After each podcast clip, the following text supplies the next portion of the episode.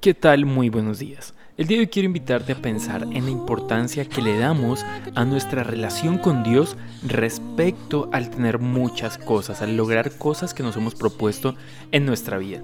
El libro de Proverbios capítulo 15, versículo 15 y 16 dice lo siguiente. Mejor es lo poco con el temor del Señor que gran tesoro y turbación con él.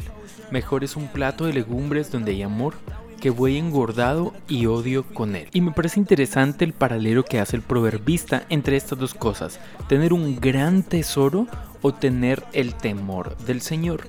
Y aquí el tema no es si tenemos mucho o tenemos poco, el tema es si tenemos el temor del Señor con nosotros, es decir, si Dios es una prioridad, si Dios realmente es importante en nuestra vida. ¿Y por qué digo que el tema no es si tenemos mucho o tenemos poco? Porque lo que está diciendo es que nuestro corazón va a estar saciado solamente si tenemos el temor del Señor.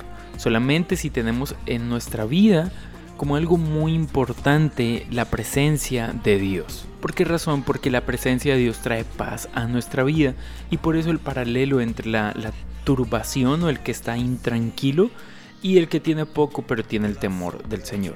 ¿Cuál es el gran problema aquí? Que muchas veces nosotros por tratar de buscar tener más, por tratar de tener un tesoro, por así decirlo, descuidamos el tesoro más importante, que es buscar de Dios, conocer a Dios. No sé si lo recuerdan, pero la semana pasada estábamos hablando de de qué nos sentimos orgullosos y el tema es siéntase orgulloso el que conozca a Dios, el que logre entender lo que Dios dejó para que nosotros lo podamos entender. El libro de Eclesiastés capítulo 5 versículo 10 dice así, el que ama el dinero no se saciará de dinero, y el que ama la abundancia no se saciará de ganancias. También esto es vanidad.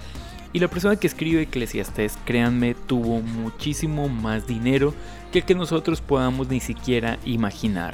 Y lo que está diciendo es, nunca nos saciaremos si lo que nuestro corazón ama es el dinero. No obstante, si lo que nuestro corazón ama es a Dios y la presencia de Dios, Dios va a saciar nuestra vida y el dinero va a ocupar un lugar diferente.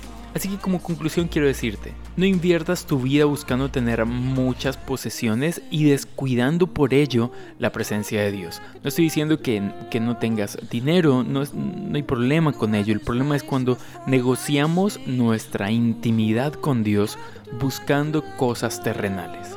Deseo que Dios te bendiga, que tengas un súper feliz día y que estés muy bien. Chao pues.